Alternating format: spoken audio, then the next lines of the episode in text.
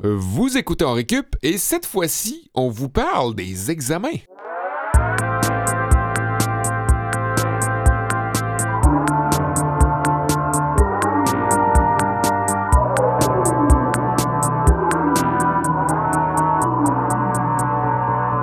Quel est le meilleur podcast de l'heure? Oui, bonne réponse, c'est en récup et vous écoutez un épisode sur les examens. Je m'appelle Olivier Bradette et je suis en compagnie de Sébastien Blondeau. Euh, salut Seb. Salut Ali. Euh, Kevin n'est pas là pour une deuxième semaine euh, consécutive. Ouais, Euh, ben oui, je pense qu'il est en Floride, ça se peut-tu? Possible, possible. On a bien hâte de, de le retrouver. En tout cas, euh, Kev, si tu nous écoutes, ben, on, on espère que tu vas bien. On te salue. Et euh, on vous salue tous euh, aussi qui nous écoutez chaque semaine. Euh, on salue aussi notre cher euh, Mathieu Tessier qui est en C'est régie. moi ça. Salut Mathieu. Bonjour. Bonjour. Ça va bien? Ouais, il y a un chat dans la gorge. Ça va très bien, vous? Oui, oui, ben, très content de se retrouver pour un 45e épisode. Hey! quand Hey, ça nous rajeunit pas, hein? Ça nous rajeunit pas. Hey, il faut dire que à la période où on va être diffusé, ça fait un an qu'on enregistrait le premier épisode dans Récup qui portait sur le Black Friday. Oui. C'est encore d'actualité, hein? On y revient chaque année. Ah, c'est drôle, hein? Bien année- fait les dates, hein? Ouais, hey, c'est- c'est quand même bien fait. Si vous avez pas encore, si c'est le premier épisode que vous écoutez, allez rattraper nos épisodes depuis les premiers. Vous allez voir la progression. Vous allez voir Vous allez Tout le nous voir tout jeune. tout euh, jeune, tout fringant, tout La naïf. voix même pas muée. euh, Ben non, Seb qui parle avec euh, trois tons au-dessus de ce qu'il parle en ce moment. Julie Delebel, notre amie qui vient euh, pour encore cette semaine remplacer Kevin, mais qui est aussi notre troisième professeur euh, Oui. dans nos cours. Euh, Julie, Heureusement. euh, merci d'être là. Ben, ça fait plaisir. Merci de l'invitation. Aujourd'hui, on se consacre aux examens parce que oui, fin novembre, début décembre, on est dans le temps de la fin de la session. Si vous êtes au cégep, à l'université euh, ou même Au au, secondaire, euh, il y Ben a oui. les étapes qui s'en viennent. hein. La deuxième étape euh, tire à sa fin. C'est la préparation des examens, donc on a choisi d'en faire un épisode euh, aujourd'hui. Moi, je me demandais, euh, vous, euh, vous trois, euh, Mathieu, Seb puis Julie, c'était quoi votre relation quand vous étiez étudiant par rapport aux, aux examens? Est-ce que vous étiez nerveux par rapport à ça? Juste au, au moment de l'examen. Je pense que c'est ce qui a fait mon. euh, ce qui a joué en- contre moi, en fait. là. je pense que la plupart des gens sont nerveux avant, puis c'est pour ça qu'ils étudient. Euh, Donc, euh, ouais. la pression que ça amène nous force un peu à étudier pour s'en sortir. Toi, Julie? Ben, moi, je- j'aimais beaucoup l'école euh, primaire, secondaire. euh. ça fait que je- je- j'aimais ça. J'étais pas nerveuse. Je pense que je l'étais juste en maths, que j'avais tellement peur de, de couler. Je comprenais fuck all. Mais euh, non, sinon, euh, ça allait bien. C'est sûr que là, au fil du temps, euh, tu sais, rendu à la fin de l'université, là, c'était plus euh, j'étudie pendant la nuit, je dors deux heures, euh, je par-dessus mes couvertes, euh, tout habillée. euh, je me réveille, je bois un Red Bull, puis je vais à mon examen. Mais euh, ouais, c'est Ouais, pas la même game que. Ça pas la même ouais. game. C'était pas le même en sixième année. Ça ressemblait C'était à pas mon le même en secondaire. sixième année. Ouais. Toi, Mathieu, comment ça s'est passé avec les Je examens? me souviens plus de mon primaire, pour être euh, franc. Je, je- ça a bien Ouais, été. c'est Ça, sûr, ça à l'âge C'est euh, à Mathieu. l'âge euh, vénérable que t'as. là. À l'âge, euh, ben là, quand même. Mathieu a l'air tout jeune, mais Il y, en a derrière la cravate. hein. Mais non, je- je- j'étais pas très bon à l'école parce que j'étais pas intéressé. Donc, les examens, ça m'importait peu, ouais. vraiment. Oli? moi, j'aime- moi, j'aimais ça. Les examens, je trouvais que c'était stimulant. Que, ben, des fois, oui, c'est vrai que c'était stressant. Puis même à l'université, je me rappelle de passer certaines nuits blanches pour étudier comme vraiment tout gober puis recracher par cœur. Puis Mais ça, c'est la pire affaire, hein, parce Eh que oui, ben oui. c'est en dormant ben, qu'on se souvient Oui. des choses le mieux. Ouais. Pendant la nuit, notre cerveau processe euh, l'information. Ouais, c'est comme la pire affaire à faire. là. Clairement, Après, on se souvient plus. je rien. savais que c'était contre-productif, mais bon, quand t'es rendu à 48 heures de l'examen, tu, tu, tu fais avec le temps que t'as. Mais euh, j'aimais quand même ça. Une fois rendu à l'examen, j'avais toujours cette espèce de laisser-aller là, de c'est plus entre mes mains. Quand j'ai déposé ma copie, Il arrivera ce qui arrivera. ouais, j'ai fait ce que j'ai pu. Maintenant, je, Là, je me stresse plus par rapport à ça. et c'est sûr là, que ça n'a pas bien été parce que j'ai vraiment pas tant étudié. Puis là, t'arrivais la semaine d'après, puis t'avais eu A. Ouais, souvent, je m'en sortais quand même pas trop mal. Hmm. Mais il y a quand même, c'est arrivé rarement que j'ai stressé. Je pense qu'il y a certaines matières comme toi, Julie, mettons le calcul différentiel au cégep. L'algèbre linéaire. Je suis comme, c'est quoi Euh, ça? L'astrophysique. L'astrophysique? Non, l'astrophysique, je m'en sortais bien quand même. oh mon Dieu, quel Mais, euh, nerd! Et C'est, euh, ouais, ouais. À part certaines matières, euh, j'étais quand même content d'être en examen parce qu'après ça, ça tombait plus relax, puis c'était fait. Euh, moi, j'étais du genre à être assis à côté de quelqu'un comme toi, Ali, Mm. puis de dire Ah, moi, ça a super bien été, je suis vraiment content. Puis la semaine d'après, d'avoir comme une mauvaise surprise Hmm. parce que j'étais trop au-dessus de mon affaire. Ouais, je comprends. Mais tu vois, dans le calcul différentiel, j'ai vraiment frappé un mur quand j'étais au, euh, au cégep. J'avais toujours eu des bonnes notes au secondaire. Quand je suis arrivé au cégep, j'ai coulé deux cours euh, dans, dans mon Hmm. cheminement. Puis mon premier examen de calcul différentiel, j'ai eu 37 ou 36 T'avais fait un mauvais calcul. Plusieurs mauvais calculs, visiblement. Puis à côté de moi, il y avait le goon des Saguenay de Chicoutimi qui était dans mon cours de calcul différentiel. Quand tu es joueur de sport-études, tu fais aussi un programme d'études. Ouais. Et ce gars-là était dans mon cours de calcul intégral, de euh, calcul différentiel. Puis il m'avait vraiment encouragé. Il disait Ah, tu sais, c'est pas grave, c'est juste le premier. Il a été super gentil. Puis quelques mois après, je suis allé voir un match des Sags avec mon père à- au Centre Georges Vézina, Chicoutimi, pour me rendre compte que, je pense qu'il s'appelait Youssef Kabage, euh, on le salue s'il nous écoute, qui est en train de défoncer un gars à grands coups de poing. Puis ce gars-là m'avait encouragé dans, après mon échec euh, Hey, en comme calcul. quoi, hein? Un, un grand gars d'équipe, euh, donc euh, bravo, belle attitude de, de sportif. Je trouve ça émouvant. Ouais, ouais, ouais. Vous de- Wow. on devrait faire, vous devriez faire un numéro sur euh, un épisode sur les maths.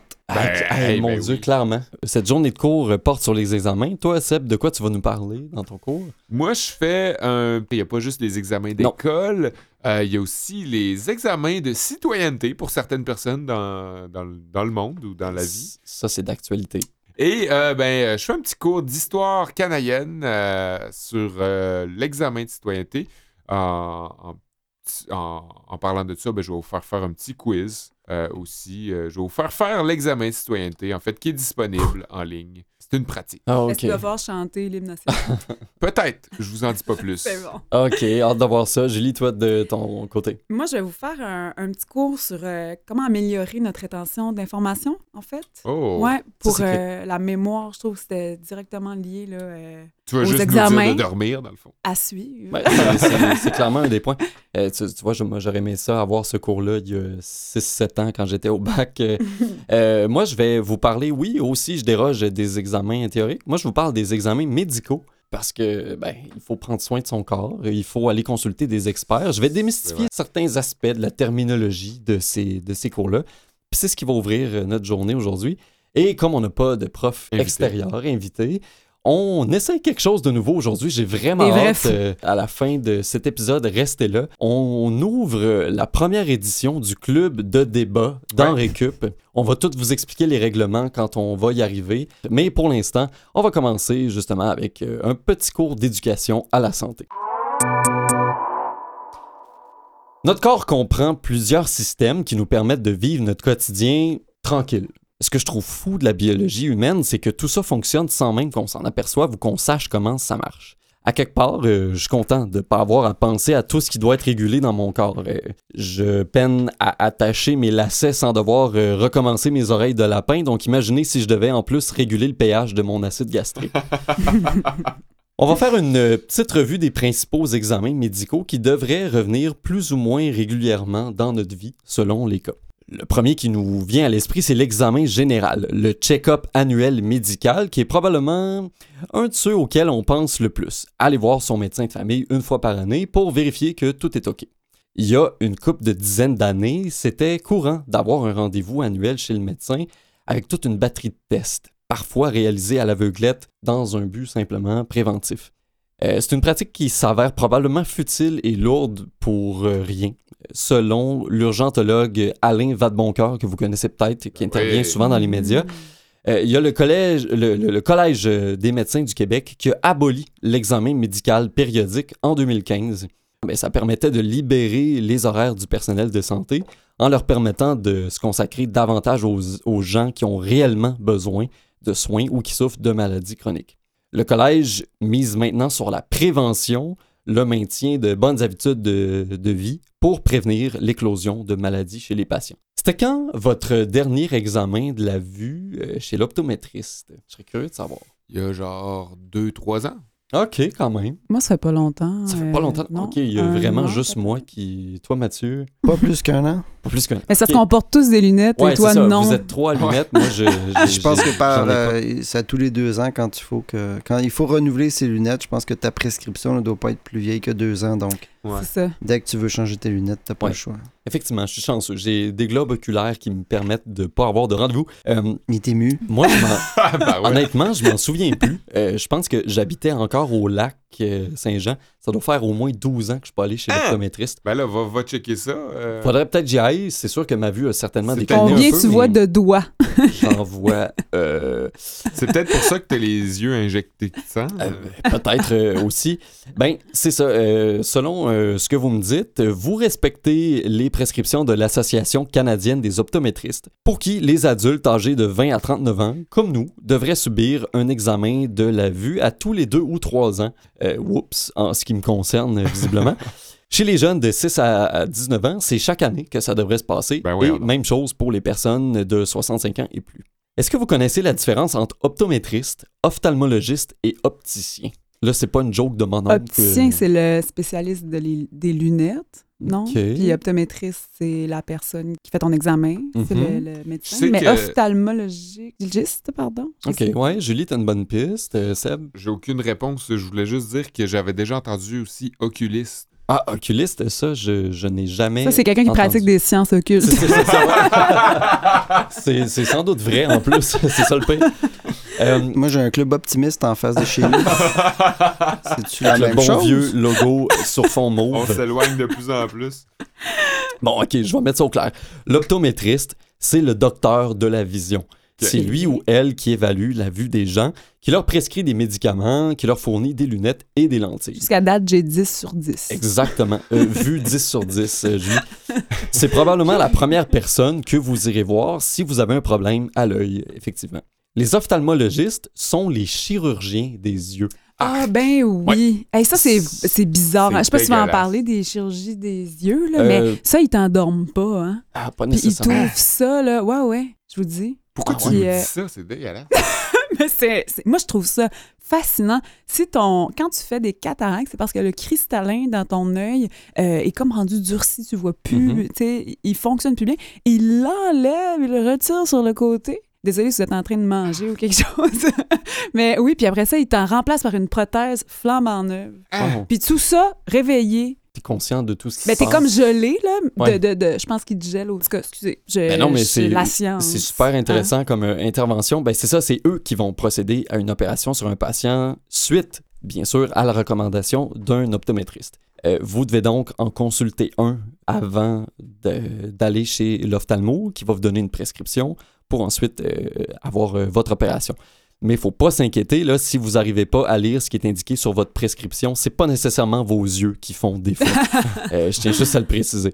L'opticien, lui, il fabrique, il ajuste et distribue des lunettes ou des lentilles cornéennes aux patients en clinique. Il n'intervient pas sur les yeux, il ne diagnostique pas de problème oculaire et ne fait pas non plus de prescription. Il doit faire ce qu'on lui dit de faire, j'imagine. Non, mais c'est la personne euh, qui vient, il dit ta- de s'asseoir sur un banc là, chez l'optométriste, puis là, il te met ses lunettes, puis là, tu vas toujours à croire que t'es bien, puis qu'ils sont droites. Je je veux pas vous interrompre, mais selon le Centre national de ressources textuelles et lexicales, un Les oculiste et euh, un médecin spécialiste dans l'étude et le traitement des maladies des yeux. Puis il passe pas par les yeux. Mais c'est peut-être une dénomination euh, dans un autre pays, fran- de la francophonie. Synonyme euh, d'ophtalmologiste. Ouais, c'est ça. OK, OK. Dépendant des, des régions, comme tu dis, ouais. Ouais. Ça doit dépendre. Ben, merci de la précision, Seb. C'est quoi le 20 sur 20 et les autres mesures qu'on entend souvent? C'est quoi qui quantifie tout ça? l'optométriste? C'est Ouais. 20 sur 20? C'est 20 une distance et une grosseur de lettre, je pense. OK, ouais, c'est c'est à peu près ça. C'est ce qui quantifie ce qu'on appelle l'acuité visuelle. C'est pas une note d'examen, là, Seb, euh, c'est c'est pas un 20 sur 20, euh, un 100%. Ok. C'est une mesure basée sur le système impérial qui dit à combien de pieds vous arrivez à lire quelque chose qu'une personne avec une bonne vision peut lire à 20 pieds de distance, par Ouais. exemple. Donc, si j'ai 20 sur 20, c'est que j'arrive à voir la même chose qu'une personne avec une bonne vision. Ça veut aussi dire qu'à 20 sur 40, là, vous devez être à 20 pieds pour lire ce qu'une personne normale arrive à lire à 40 pieds. Et là, probablement qu'il va vous falloir des lunettes. Et si vous êtes à 20 pieds de lecture sur 200 pieds de vision normale, vous êtes considéré comme légalement aveugle. Et vous vous trouvez probablement aussi dans une gigantesque salle d'évaluation. 200 pieds quand même. hein. Et euh, on me pose souvent la question F-Tuples-Ped, euh, c'est pas un terme euh, d'optométrie, c'est juste les lettres qui sont écrites sur le panneau blanc d'évaluation. Mais pourquoi c'est ça? Pourquoi qu'on te pose cette question? Parce que si tu veux les retenir par cœur pour faire semblant que t'as 20-20. Euh, Couramment, on m'écrit euh, Ah. sur euh, les réseaux sociaux dans Récup. Oui. Œil pour œil, dent pour dent, comme on dit. Eh ben, euh, justement. Euh, parlons maintenant des rendez-vous chez le ou la dentiste. Cette fois-ci, c'est une fois par année qu'il faudrait visiter la clinique dentaire pour un examen de la bouche et un nettoyage. L'examen vous permettra de goûter à du fluorure, à la banane ou au raisin. Moi, je vous suggère le raisin. Et de saigner abondamment des gencives au moment où l'hygiéniste vous demandera de vous passer la soie dentaire. En sixième année, L'hygiéniste dentaire qui nous visitait en classe de temps en temps était venu nous voir pour nous montrer comment se servir de la soie dentaire. Puis elle arrivait toujours avec sa maudite marionnette dinosaure rose aux énormes dents, dentosaure. Ah oui! On, on devait tous alors suivre les instructions de l'hygiéniste et se nettoyer les dents en même temps qu'elle et sa damnée marionnette. Mm. Les gencives en feu et les mains complètement ensanglantées, je lui avais alors demandé si je pouvais aller à la salle de bain pour me nettoyer parce que ça avait plus de bon sens. Puis là, elle m'avait répondu vraiment bête de rester là, puis de continuer à me nettoyer les dents et les gencives avec ma soie dentaire.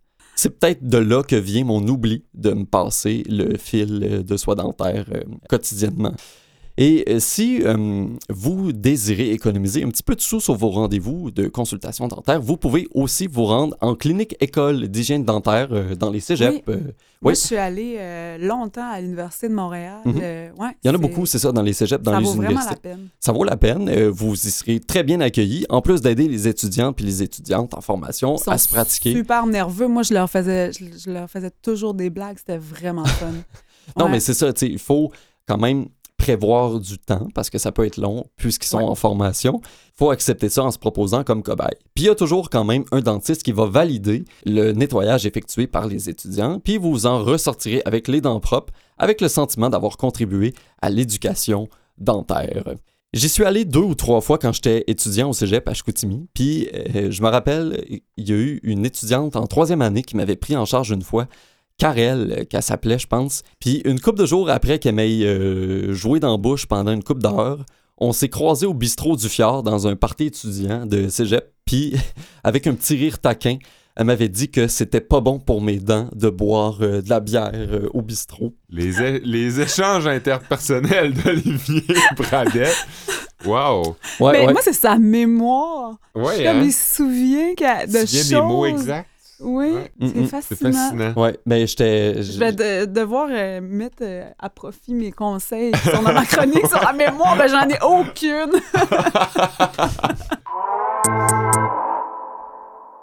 Ben oui, c'est le tour à, à- à- à- Julie. à Julie maintenant. ouais. Julie, mon En parlant de mémoire, justement. Il se souvient exactement de ce que Karel, la fille du Nouveau-Brunswick, lui a dit au bistrot du Fjord. Je pense Mais qu'il faut que tu joues dans la bouche. C'est ça. euh, c'est ça le truc. sur ce, euh, je vais commencer mon cours de neurosciences, rien palais. de moins. Ouais, puis je voulais avoir l'air crédible, donc j'ai donné comme titre à ma chronique Comment améliorer notre rétention d'informations et entretenir nos capacités cognitives. Version, version simplifiée, comment moins oublier? Même si préparer un examen, ça ne veut pas nécessairement dire d'enregistrer des informations, euh, comme les fameuses dates, par exemple, par cœur. C'est quand même pratique de se rappeler de ce qu'on a appris. Oui. Euh, comme vous savez probablement, euh, avec la technologie, c'est de plus en plus euh, difficile de faire ça parce que toutes les informations dont on a besoin se retrouvent au bout d'une simple recherche Google. Par Ouais. exemple, heure d'ouverture du IGA, Ouais. symptômes de la grippe, Ouais. ou encore comment se débarrasser d'un cadavre. Des classiques. des classiques. Voici, je vais vous donner des trucs, en fait, pour, euh, pour vous donner un coup de main pour entretenir votre mémoire ou aux élèves, étudiants, euh, comme on a dit, qui vont être bientôt en période d'examen. Euh, Puis là, c'est des vrais trucs, hein, appuyés par des recherches sérieuses pas genre ceux donnés par Narcity dans un article qui serait intitulé 10 trucs et astuces pour étudier comme un pro pour tes examens et qui disait qui dirait entre autres de choisir un lieu d'étude pré- préférablement éclairé et tranquille ou d'étudier aux heures où on est le plus efficace. Arc. Sérieux, si t'avais besoin de Narcity pour savoir ça, demande-toi pas pourquoi tu coules tes examens. Donc, truc numéro 1, prendre des notes. Étudier dans un lieu éclairé. Elle voulait ouvrir la lumière hein, avant qu'on Oui. commence. Ah, c'est vrai. C'est vrai. Euh, donc non, c'est euh, prendre des notes à la mitaine. Hein? Ouais, à la main. Euh, ok, ok. Faut oui, pas à la mitaine. l'expression. OK, Seb, toi, t'es du genre à lire les articles de Narcity. OK, prendre des notes à la main. En 2016, il y a des chercheurs de l'Université de Californie à Los Angeles et de Princeton qui ont comparé la rétention des notes prises par des étudiants à la main avec celle des notes euh, prises à l'ordinateur. Mhm. Euh, L'étude montre que la prise de notes à la main est plus sélective, naturellement. Euh, donc, l'information qui est reçue, ben, on la traite plus, on, on la traite mieux, en fait, parce qu'on sélectionne en écrivant. C'est sûr qu'on Ouais. peut pas tout écrire. Euh, puis, règle générale, ben, tu tapes plus vite sur un clavier que tu écris à la main. Fait que tu as tendance à tout vouloir écrire. Puis ça, ben, tu tapes plus vite, euh, exception faite euh, des baby boomers là, qui Ah font oui. un retour à l'école pour leur plaisir personnel, genre, puis qui tapent à un doigt sur le clavier vraiment fort en suivant chaque touche des yeux. On dirait que t'as des gens en tête. Euh, ma mère. Même- ouais, en tout cas, je rentrerai pas là-dedans. Il y a beaucoup de choses à dire euh, sur ma mère. Bref, les étudiants qui utilisent un ordinateur, ils- comme je disais, ils, ils tentent vraiment de tout écrire, mais c'est pas bon parce que ça, il y a vraiment une trop grande quantité d'informations euh, pour pouvoir la traiter efficacement. Donc, euh, ils, ne l'assimilent tout simplement pas. Donc Mhm. voilà, euh, le bon vieux truc de, de- d'écrire à la main, ça Mhm. fonctionne. Truc numéro 2, méditer. En fait, le stress nuirait non seulement à la mémoire, mais ça réduirait aussi la taille du cerveau. J'ai trouvé cet article-là dans, euh, dans le Journal de Montréal, puis pour une fois, je me suis dit que devait savoir de quoi il parlait. Plus sérieusement, un taux euh, élevé de cortisol, cortisol, oui, une hormone euh, notamment sécrétée par le corps pour réguler euh, le stress, peut être associé à un volume cérébral moindre et peut affecter la mémoire. Puis ça, c'est une étude qui a été réalisée euh, à Harvard, donc c'est quand même assez crédible. C'est pas rien. C'est pas rien.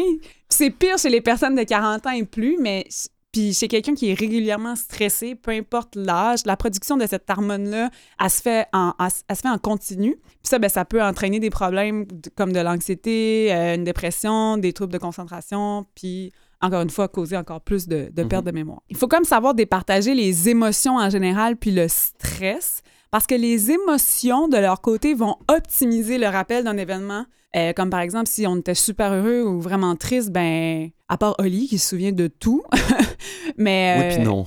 les émotions vont, vont aider à s'en rappeler, vont vraiment être connectées à notre mémoire, tandis que le stress va, le stress va nuire à l'apprentissage de, de n'importe quelle information. Fait en gros, ce que j'en conclus, c'est que si vous êtes vraiment stressé euh, avant un examen, ben pleurez pendant que vous étudiez, comme si vous remplacez le stress par le désespoir, puis ça va marquer votre mémoire. Pensez, pensez à quelqu'un qui est mort Oui, pendant dans votre famille. vous allez vous en rappeler. Mais c'est comme euh, dans le temps, quand il faisait des témoignages devant la cour, il y avait des témoins externes qui, vi- qui venaient. Il, euh, il les faisait assister au procès, puis il leur sacrait une volée, parce que justement, il y avait un traumatisme, puis ça faisait en sorte qu'ils se rappelaient de Ben tout oui. ce qui s'était passé. Ben. Effectivement, dans Ouais, mes ouais. recherches, ça parlait vraiment d'événements traumatisants. Mhm. Euh, plus l'événement est traumatisant, plus on, on s'en rappelle. Mais bon, à la place de pleurer euh, pendant que vous étudiez, vous pouvez aussi méditer. Euh, Il y a une étude de l'Université de Miami qui est parue en 2018, euh, mais qui a duré sept ans, qui prouve qu'il y a une corrélation entre la méditation intensive et régulière avec une nette amélioration de la capacité d'attention. Puis en- avant ça, dans d'autres études, on avait déjà découvert que porter une grande attention aux sensations tactiles de notre corps, ça renforce les connexions entre les autres de notre cerveau qui sont liées au focus, mais aussi celles qui gèrent nos réactions euh, face au stress. Hmm. Alors voilà, vous pouvez méditer Oh. là-dessus. Mhm. Dernier truc, truc numéro 3, ce serait d'améliorer euh, votre alimentation.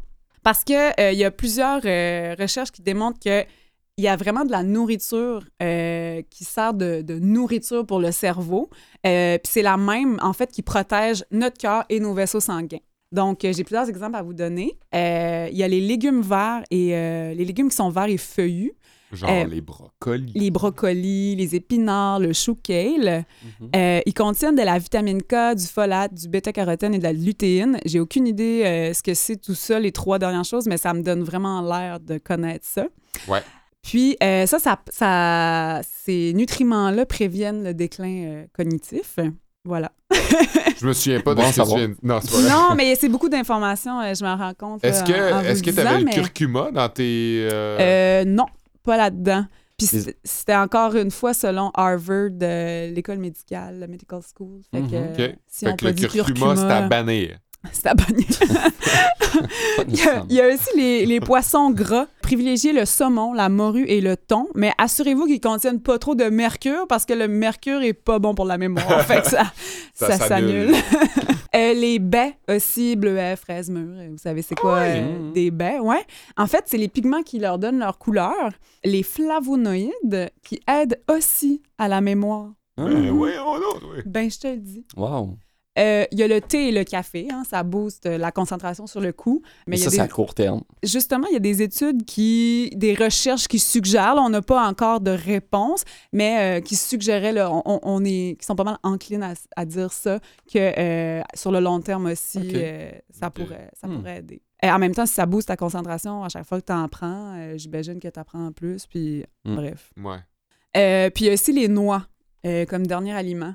Il y a une étude de l'Université encore de la Californie à Los Angeles qui a été capable de tracer un lien entre une grande consommation de noix et de meilleurs résultats à des tests. Ben, voyons. Ouais, d'ailleurs, quand on a une bonne mémoire, on se dit qu'on a une mémoire D'éléphant. d'éléphant, puis ça mange quoi des éléphants? Des pinottes. Voilà. Toi, t'es Ah. dans tout. Tout est dans tout.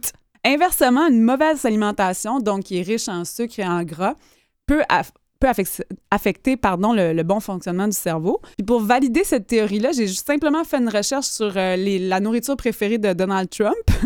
Résultat, le McDo, la crème glacée cerise vanille, le Coke diète, le steak, la pizza et le Kentucky. Fait que voilà, finalement, on n'avait pas vraiment besoin de Harvard pour savoir ça. Ben, en conclusion, euh, sinon, je voulais vous parler d'un TED Talk que j'avais déjà écouté sur. euh, c'est une chercheure qui présentait euh, la meilleure façon, selon elle, de prévenir euh, l'Alzheimer, parce qu'on est quand même près de. Il y a quand même près de 140 000 personnes au Québec qui, Mhm. qui sont atteintes d'Alzheimer.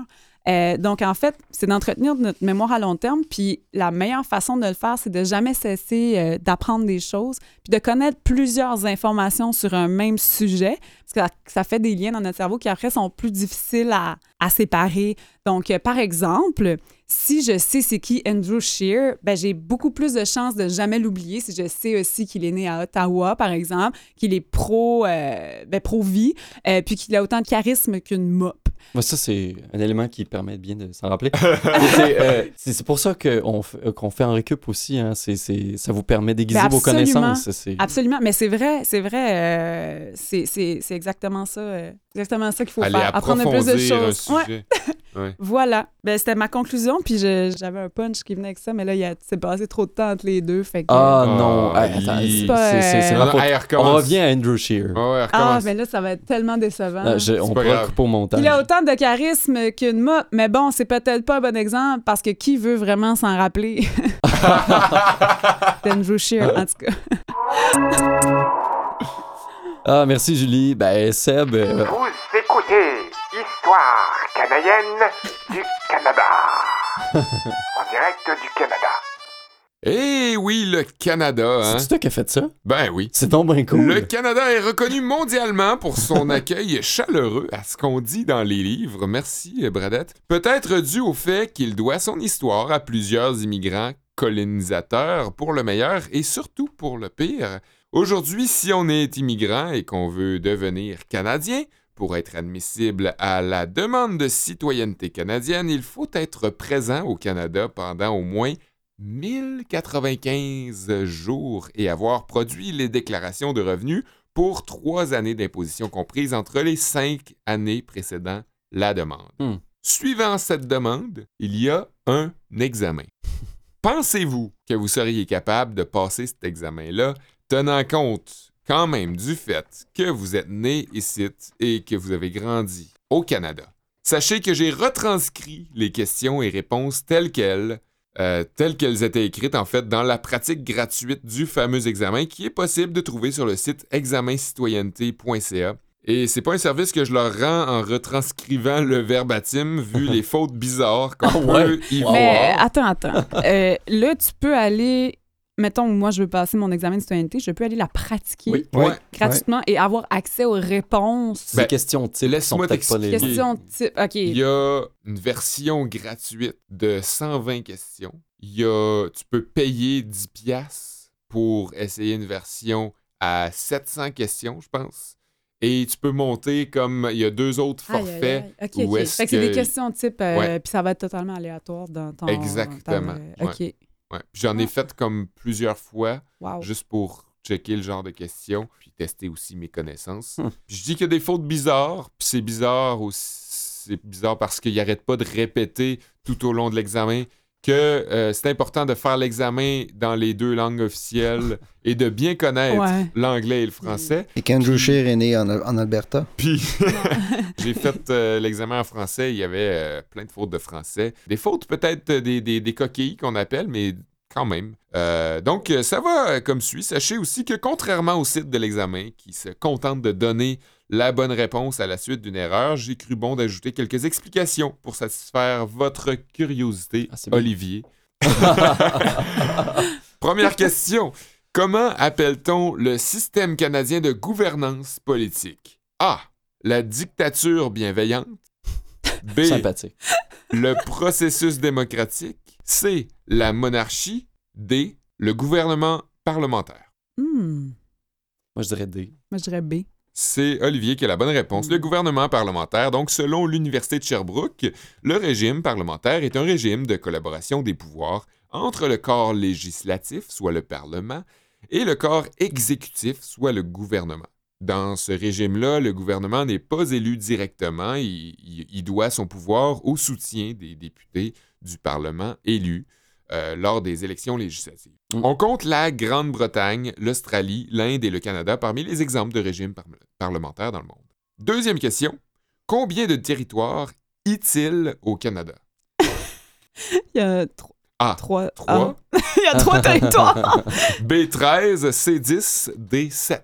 Ben, il y en a trois, Trois. bravo. Ben oui, tel qu'entendu dans mon cours de géographie, lors de l'épisode Oui. 39 dans Récup portant sur les élections et donc sur les différents comtés du Canada. À réécouter pour une bonne révision. Oui, les trois territoires du pays sont le Yukon, les territoires du Nord-Ouest et le Nunavut.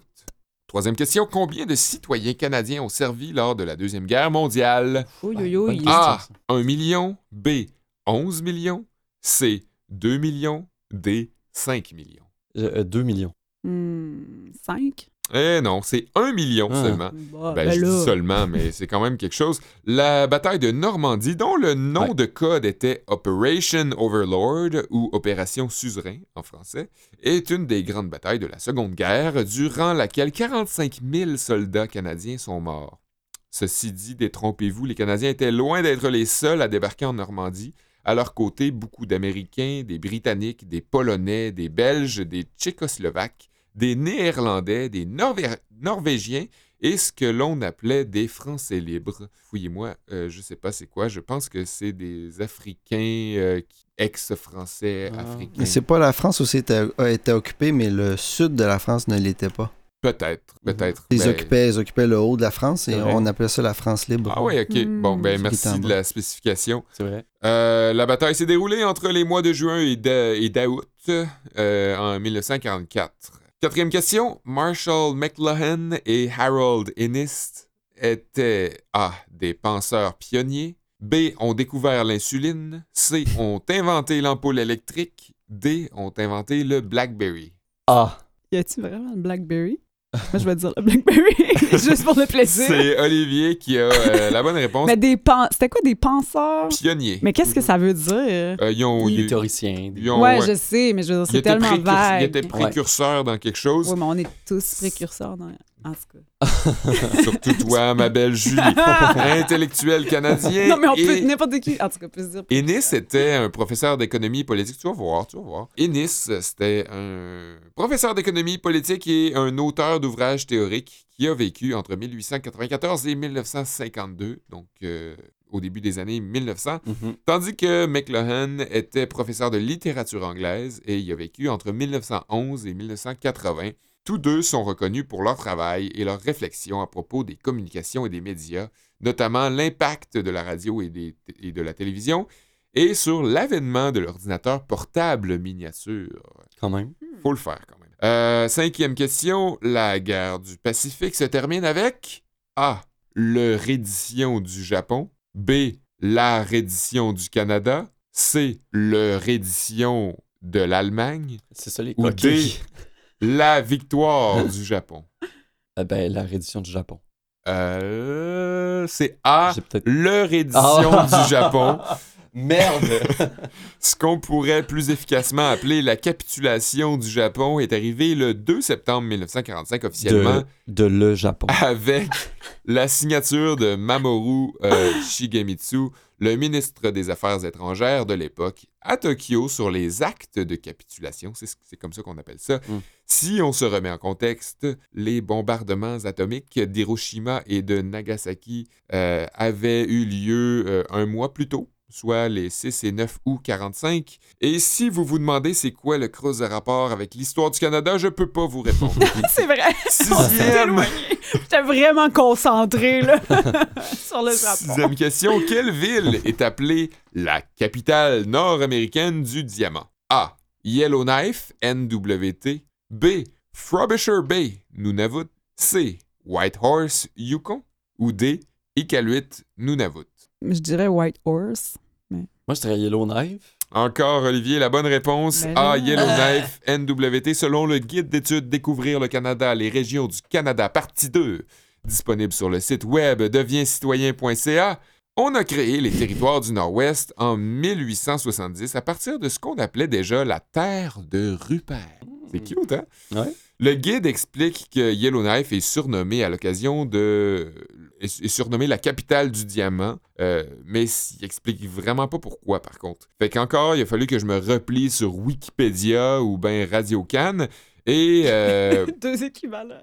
et j'ai appris que le Canada est le troisième pays producteur de diamants. Je suis vraiment étonnée. grâce ou à cause de l'industrie minière des territoires du Nord-Ouest. Ben Yellowknife étant la capitale des territoires du Nord-Ouest, Mhm. ben, elle recueille les lauriers. Donc, euh, c'est pas parce qu'il y a des mines à Yellowknife, mais quand Mais qu'est-ce même. qu'on fait de la péréquation?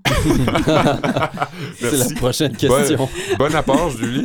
Euh, mais quand même, les premiers gisements de les premiers gisements de diamants ont été découverts à 300 km au nord de Yellowknife. Numéro 7. Après la guerre, le Canada est devenu une société plus souple et plus ouverte. Quel en était le fondement? A. L'égalité entre hommes et femmes. B. L'égalité des hommes. C. L'inégalité des femmes. Ou D. L'inégalité entre hommes et femmes. Elle était plus souple, donc l'égalité entre les hommes et les femmes. eh oui, c'est c'est Julie qui a la bonne réponse. Ah, Séb- Sébastien, rassure-moi, les choix de réponse, tu les as inventés? Non. c'est ça sur le C'est- Ah, site. Soleil. c'est tel quel. Je viens de faire un Wow. petit caca nerveux. Il existe un site tout simple Wow. qui place en ordre chronologique le statut des femmes dans la société à travers l'histoire. C'est le site d'Alliance de la fonction publique du Canada. Et selon les grandes lignes, et selon mes cours d'histoire au secondaire aussi, on encourageait les femmes à travailler durant la guerre en offrant des services de garde et des avantages fiscaux qu'elles n'avaient pas avant. On a autorisé le droit de vote au provincial ensuite. On a permis aux femmes aussi de pratiquer le droit en 1941. En découle par la suite une entrée massive des femmes sur le marché du travail dans des sphères ordinairement réservées aux hommes. Wow, quelle Sur société toutes les sphères étaient réservées aux hommes. C'est ça. C'est ça. Et là, j'ai envie de dire quelle société souple et ouverte. Wow. Euh, numéro 8, nommé le réformateur qui devint plus tard le père de la Confédération. A. Joseph Brandt. B. James Naismith. C. Ça, c'est drôle quand même comme choix de réponse. C. Terry Fox. Voyons. ou D. Sir Étienne Pascal Taché. Au palais. Euh... Attends, c'est quoi A? A. C'est Joseph Brandt. Moi, je dirais D. Ben, ouais, ah. C'est D. Encore Ouais, ben là, Olivier. c'est parce que je dis d'autres par choses. hasard. Ouais, ça. c'est le basket, puis Terry Fox, ben, Ouais, c'est ça, c'est sûr que c'est pas. Terry Fox. Alors, euh, Sir Étienne Pascal Taché, qui écrit son nom avec un H? Dans Pascal entre C et A. Fait que je pensais que c'était Pachal. Pachal. En tout cas, bref. Euh, il, est né en, il est né en Pascal. 1795, ça fait un petit bout. À Montmagny, il était un médecin et homme politique, comme ben du monde en politique. Euh, il était médecin aussi. Il a été un membre actif du mouvement des Patriotes jusqu'à temps qu'il s'oppose à la prise des armes en prévision de la fameuse rébellion des Patriotes. Aux côtés de Luc Picard. Et ouais, c'est ça. Euh, il va euh, plutôt s'investir en politique par la voie légale, c'est-à-dire en se faisant élire comme député euh, de Lillet au sein du Parti réformiste. C'est pour ça que c'est un réformateur, euh, selon la question. Il deviendra premier ministre euh, du Canada uni, c'est comme ça qu'on appelait ça dans le temps, entre 1855 et 1857, ainsi qu'entre euh, 1864 et 1865. Son projet le plus ambitieux, la Confédération, euh, qui momentanément aurait pu représenter à l'époque une euh, forme de coalition avec les États-Unis. Ouh. Hmm. Numéro 9. Qui nomme les juges de la Cour suprême du Canada? A. Le commissaire. B. Le premier ministre. C. Le souverain. D. Le gouverneur général. Gouverneur général. Bonne réponse. Ah, Julie. ouais, ouais, j'aurais dit parce que Gouverneur rien fait général. du sens, rien n'a Ouais, du sens ben, euh, jusqu'à date. Ouais. Hmm. Merci de le, souligner- de le souligner. Euh, la gouverneure générale aujourd'hui est la très honorable astronaute Julie Payette. Hmm. Son rôle est de représenter la monarchie au sein du Canada. Sa seule tâche est de nommer les gouverneurs généraux ou d'ajouter des sièges au Sénat sur l'avis du premier ministre. Dans un sens, un gouverneur général du Canada exerce presque tous les pouvoirs qu'a la couronne britannique, bien que le Royaume-Uni euh, ne puisse interférer dans aucun cas dans les affaires du Canada, le pays étant souverain depuis 1931. Question numéro 10, et c'est la dernière question qui détermine dramatiquement le, le gagnant de ce quiz, euh, qui est aussi euh, le- l'examen de citoyenneté du Canada. Que Dieu protège la reine est A. L'hymne royal du Canada. B. L'inscription des armoiries canadiennes. C. L'hymne national du Canada. Ou D. La devise canadienne. C'était quoi A? L'hymne royal du Canada. C'est A. Moi, j'ai pas euh, suivi. Euh, ben, c'est ça, c'est A. C'est l'hymne royal du Canada. On connaît l'hymne national du Canada, mais un peu moins l'hymne royal parce qu'on l'entend jamais. Ouais. Et en fait, c'est un peu une version de l'hymne national du Royaume-Uni. On Mais- en a parlé dans notre épisode sur les hymnes nationaux. Oui, merci de le rappeler. Ouais. Euh, je- en faisant des recherches, ça m'a fait euh, penser à ça. Euh, la, la grosse différence, c'est qu'habituellement, il est chanté bilingue. Et euh, il va aussi avoir quelques petites variantes, mais très subtiles. Euh, le fait est qu'il est parfois joué en présence de membres de la famille royale lors d'occasions mettant en scène le Canada ou vice-versa. La première fois qu'on l'a joué dans ce contexte-là, c'est à Londres en 1745. Ça fait un bail. Euh, oui, c'est clair. Et euh, la fois d'après, personne s'en souvient. Euh, alors, je cumule vos points. C'était la dernière question. Celui ou celle qui repartira chez eux avec une citoyenneté canadienne. Attention, roulement de tambour. C'est tout le monde, Ben oui. puisque vous êtes tous nés ici. C'est pas beau, ça? Bien joué. Que Dieu protège la reine. Eh oui, c'est pas beau ça. Que qu'on se lève? Dieu sauve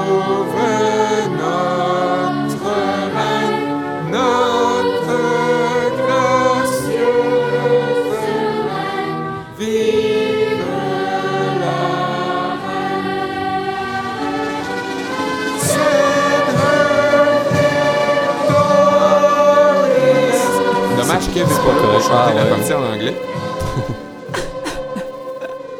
Je pouvais tellement pas t'aider là-dessus, là. God save the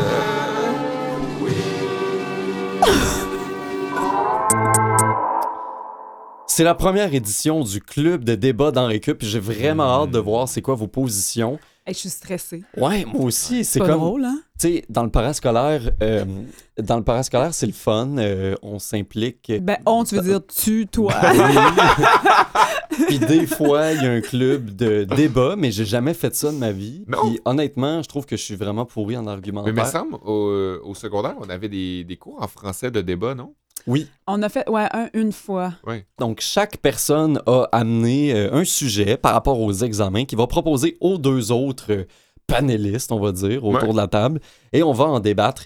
Et vous serez amenés, chers auditeurs, à voter pour la personne qui aura remporté le débat pour chacun des sujets. On Yes. publiera euh, tout ça sur euh, notre page Facebook, facebook.com baroblique en récup. N'hésitez pas à nous suivre. Il y a euh, un type d'examen dont on a parlé aujourd'hui, c'est l'examen à choix de réponse. Ouais. Et moi, je vous demande, euh, Julie et Sébastien, est-ce que vous êtes pour ou contre les examens à choix de réponse? Et là, il faut savoir qu'au préalable, chacune des personnes a aussi imposé une position Ouais. euh, à nos deux euh, collègues. Donc, Sébastien, tu seras contre et Julie, tu seras pour. La formule de ce débat va se dérouler en à peu près 30 secondes d'introduction pour chaque personne, Ouais. 45 secondes d'argumentaire et 15 secondes de conclusion pour, euh, Pour se boucler, serrer la main. pour euh, boucler tout ça. Donc, Mais en on va... fait, je- toi, t'étais. Sébastien, t'étais pour, non? Sébastien est pour les examens OK, à parce choix que de là, Ouais, t'as dit l'inverse. Puis là, je me suis dit, hey, là, euh, Ah, va on va des- débattre pour vrai parce que. Et on va commencer avec toi, Sébastien, pour un premier 30 secondes. Oui. Et Mathieu Tessier sera notre maître du temps. Oui.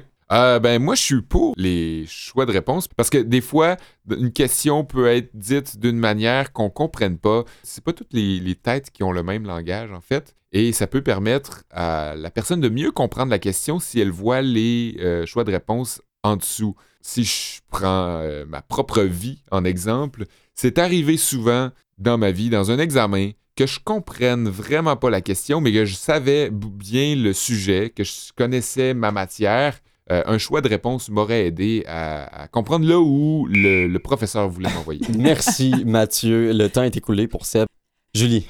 Mais justement, comme tu disais, parfois, tu ne pas avoir les bons mots, mais c'est exactement ce que ça fait, les choix de réponse. Ça met des mots dans ta bouche qui ne sont pas nécessairement ceux que tu aurais employés. Donc, ça ne mesure pas ta réflexion à toi. Ça ne mesure pas ta réflexion en profondeur. Puis, en plus, ça inhibe la pensée critique. Parce que tu te retrouves devant des choix qui sont pré-mâchés, préformulés, et tu dois absolument euh, choisir un camp au lieu d'un autre. Tandis que dans la vraie vie, ben, tout est en nuance. Puis, euh, je l'ai mentionné tantôt, mais c'était dans mon argumentaire ici, c'est que plus, il n'y a rien de mal à douter. C'est pas grave d'hésiter.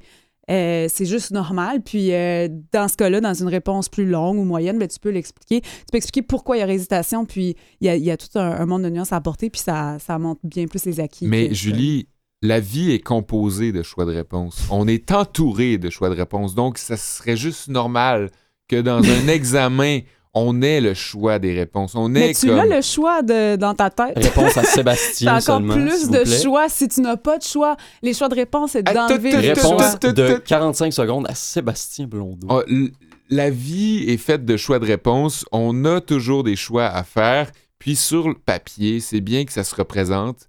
Euh, qu'on ait le A, B, C, le 1, 2, 3, euh, qu'on puisse vraiment voir ce qu'on sait sur la, feuille et ce qui est pas ce qu'il n'y a pas d'affaire là. Ça peut nous aider aussi dans notre apprentissage, je pense. Puis c'est ça l'important d'un examen, c'est qu'on apprenne. C'est pas de d'être show-off puis de montrer qu'on se, se rappelle vraiment de ce que la prof a dit dans les bons mots puis qu'on comprend vraiment euh, ce qu'une phrase peut vouloir dire. C'est vraiment la matière, on la sait, puis on peut vraiment cocher la bonne Mais je trouve que c'est exactement ça, choix de réponse. C'est de la prof met les mots que tu veux qu'elle dise, tandis que quand c'est une réponse courte ou plus longue, ben là, euh, tu mets tes, tes mots à toi, puis tu montres que tu l'as prouvé comme tu, tu prouves, que tu l'as appris, que tu l'as compris comme toi tu veux, puis c'est... On a une conclusion? On a une conclusion! Vous avez chacun 15 secondes de conclusion. Est-ce que est-ce que tu aurais fait ta vie Est-ce que tu aurais fait ta vie sans choix de réponse? Mais moi, j'étais contente de, de, de me faire imposer Le, le- d'être contre. le compte, parce ouais. que, parce que c'est absolument... Tough, hein? euh, c'est tough, hein, d'être pour. euh. Il va falloir qu'on vous représente un peu le concept, je pense. euh. Ben, j'ai hâte de voir, Ben, toi. 15 secondes. J'ai Euh, compris le concept, mais euh, c'est donc. Fait que là, on se transpose dans une autre question. Puisque Sébastien veut qu'on finisse avec son sujet, on va passer au sujet de Julie. Je te laisse euh, introduire ton, ton Euh, sujet de fait, débat. euh, moi, ça avait déjà semé la bisbille, ben pas la bisbille, là, mais j'avais déjà eu ce débat-là avec euh, des- des gens dans mon entourage. Est-ce que c'est grave ou non de, de tricher dans un examen? Hmm. Je me souviens plus des positions que je vous ai attribuées, mais... Moi, je moi, je considère que c'est grave de Ok. tricher un examen. Donc, toi, Seb, euh, tu trouves que c'est pas si grave Moi, que ça? moi, je pense que si tu es assez astucieux, astucieuse pour tricher sans te faire prendre, euh, tu mérites une bonne note de- dans ton examen. Tu mérites, tu es assez intelligent, tu prouves que tu as, assez d'intelligence pour passer l'examen d'une manière ou d'une autre. Tu mérites euh, le résultat à la fin. Par contre, vas-y. Tricher un examen, c'est se mentir à soi-même. Hey boy! C'est briser les règles du jeu. C'est passible de lourdes sanctions si on se fait prendre. Mais la pire conséquence, c'est celle qu'on a sur la conscience. Arc. Ouais, c'est celle d'avoir eu l'audace de n'en faire qu'à sa tête, d'avoir mis de côté sa bonne volonté pour court-circuiter le système puis en arriver à un résultat sans passer par le chemin de l'apprentissage traditionnel, Sébastien.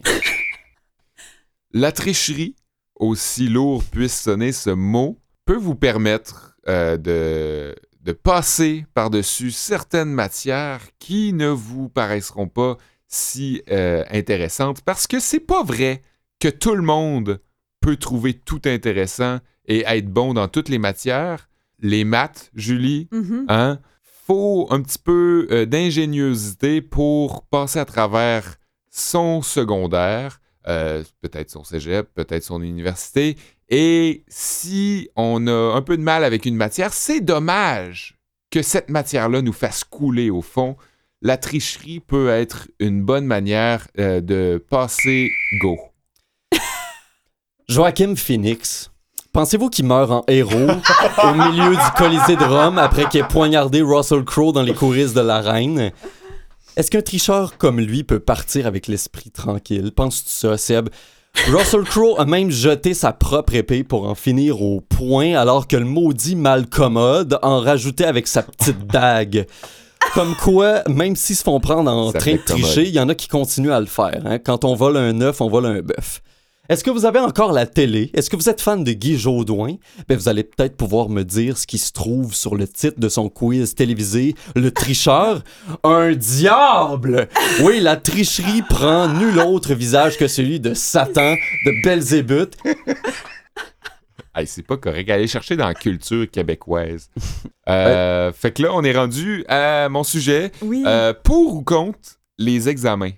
Alors, Hey, c'est- Julie, tu seras euh, contre les examens? Oui, je suis contre. et Oli, tu seras pour les examens. Euh, Allez-y pour vos introductions. On y va. Parfait. Ben, je suis contre parce que, selon moi, les examens, c'est là où commence l'anxiété de performance dans la vie. On a les examens euh, dès le primaire. On a les examens d'entrée dans la meilleure école par la suite. Et si on va à l'école privée, après ça, on a les examens. Il faut performer, performer constamment. Euh, donc, moi, je, je suis contre. Je pense qu'il y a plein d'autres façons d'évaluer euh, la, la- la capacité d'apprentissage des gens que de, que de les cloîtrer là, à répondre euh, des- sur des feuilles. euh, voilà. Yes. Mhm. Moi, je trouve que l'examen est franchement agréable. Euh, il permet de tester ses connaissances, de les coucher sur papier, d'activer des connexions synaptiques, puis de nous stimuler en général. Puis c'est sûr que au-delà de la cotère qui divise des classes académiques, puis même sociales par extension, je trouve que l'examen est rassembleur. Ça unit un groupe qui franchit une étape ensemble. Euh, Il rassemble des collègues étudiants dans des cafés, dans des salons où il n'y a pas assez de chaises pour tous s'asseoir. euh, mais euh, ça permet de lier des amitiés, de construire des relations qui perdurent. Merci. Mais en fait, tu le dis, ça divise les gens comme. Ça, c'est vrai, je te l'accorde. En plus, on, on- on est là, puis on, on se, on se quantifie. On se valorise. Tu le, Seb, t'en, t'en parlais tantôt. Tu disais que ça avait bien été à l'examen. Après ça, t'attendais de la note. Non, tu n'avais pas une bonne note, tout ça. Mm. Puis on se compare aux autres. Donc, ça devient vraiment, je trouve, une compétition euh, qui n'a pas lieu d'être. Puis j'ai- il y a des enfants qui souffrent terriblement de cette anxiété-là déjà. Ils ont, ils ont de la pression, mais qui vient pas juste des parents. Puis des fois, c'est, c'est, c'est, c'est pas nécessairement dans les paroles que le- les parents vont dire, mais c'est dans leur comportement, dans la façon qu'ils agissent, le stress qu'ils vivent pour ça parce qu'ils veulent que leurs enfants réussissent bien. Donc, euh, moi, je trouve que c'est c'est totalement euh, négatif de faire ça. Ouais, ouais. L'examen, je trouve, ça permet d'être objectivement, de, constater qu'on est au-dessus des autres. Euh, ça vous est peut-être jamais arrivé, mais vous manquez quelque chose. À l'examen de fin d'année en maths en secondaire 3, il y a un tout petit bout de matière qui m'a échappé, qui m'a empêché de compléter une des questions. Puis quand tout le monde s'est massé autour euh, des casiers pour voir les notes affichées dans le vestiaire, j'ai constaté que mon petit oubli avait été ma seule erreur. 98%, la note la plus haute de toute la cohorte. Hey, wow, il y a quelqu'un qui a eu 98% que j'entendais autour de moi.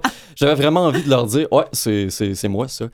Mais non, c'était encore plus plaisant de laisser ça euh, à moi-même, de laisser la plèbe dans le mystère en savourant ma propre gloire avec mon ego. On dirait que lui, il fait juste me nourrir. Euh, mais oui, je trouve aussi, euh, comme autre argument, c'est que euh, prendre quelques parties de la matière sous un angle donné, puis décider que c'est ça qui va être évalué, je trouve tellement que c'est arbitraire. Ça, ça ne peut pas fonctionner comme ça. Puis ça dépend, tout le monde apprend différemment, tout le monde retient les choses selon leur intérêt. Puis là, finalement, tu te retrouves à pouvoir écouter, être super bon dans une matière, mais les questions tombent juste pas. Que... Bref, Mm. je, je trouve que c'est c'est pas logique. Mm. Donc, euh, bref. Ouais, ben notre société élitiste euh, nous inculque malheureusement trop souvent que le résultat est plus important que la démarche. C'est vrai, hein? Complètement. Alors que c'est vrai que c'est le parcours, euh, l'apprentissage réalisé à travers l'exercice même de l'examen qui constitue le langage, la- le bagage de la formation. Et ça, Olivier de 2006 aurait dû le savoir. Ah. Ah. C'est donc cute. Ben, c'est un concept intéressant. Je suis sûr qu'on pourra l'explorer encore Ouais. euh, dans les prochaines occasions. On vous remercie d'avoir été là. On pour, vous rappelle de euh, nous semaine. écrire pour euh, savoir qui gagne Mhm. euh, entre nous trois. Puis, ben, on vous encourage à nous écrire autre chose aussi si vous avez autre chose à nous dire. Puis parlant de ça, je veux remercier un bon ami à moi, Charles Salès, un copain très cher du Saguenay, qui nous a écrit un beau message sur Facebook, qui nous écoute religieusement, puis ça me, ça me faisait chaud au cœur de voir que on était presque comme avec lui dans son salon pour discuter entre amis. Je pense que c'est ça un peu l'essence Si dans ça vous arrive aussi, n'hésitez pas, euh, ça nous encourage euh, grandement. Oui, et Charles qui a eu des, des bons commentaires constructifs aussi euh, pour, Pour- pour le podcast. pour- merci vraiment, Ouais. c'est, ça nous fait plaisir. Puis, faut pas hésiter quand vous avez des suggestions, des commentaires à nous donner. On n'est pas parfait, euh, même si Kevin le prétend des fois. Euh, c'est- Dit le gars qui venait de se vanter d'avoir eu 98 Non, mais c'est pour, le- c'est pour l'exercice. on, on- me donne une position, ben, j'y adhère à 100%. Ouais. Euh, À 98 pour, pour l'exercice, du moins. On est aussi sur Instagram, at. Puis donnez-nous des étoiles en version podcast aussi. On remercie Canalem et CISM et euh, principalement Mathieu Tessier qui est à la régie comme euh, la plupart du temps. euh, on serait personne sans lui. Mhm. On remercie Julie Delebel qui est parmi nous cette semaine et qui était là aussi la semaine dernière. Euh, c'est une, c'est une vraie trooper, elle est tout le temps là pour nous. Euh, on la remercie grandement. Je vous aime beaucoup. C'est très gentil d'être là, puis de nous écouter aussi, Julien. On sait que tu nous Ben, suis merci à vous religieusement. de, de m'inviter. On se revoit la semaine euh, prochaine. euh, On n'a pas encore de, de- décidé du sujet, Non, mais, mais il y a euh, quelque ça chose se- qui plane. Il y a quelque chose qui plane. Ça se peut qu'on s'en aille vers une encyclopédie libre, euh, Ouais, quelque chose comme sur, ça. euh, sur les, les internets. Heureusement, euh, Kevin sera de retour. Je sais que vous l'appréciez grandement. C'est la vedette euh, du podcast. C'est la, Faut pas se mentir. la tête d'affiche. On peut pas vraiment euh, passer à côté de ça. À la semaine prochaine.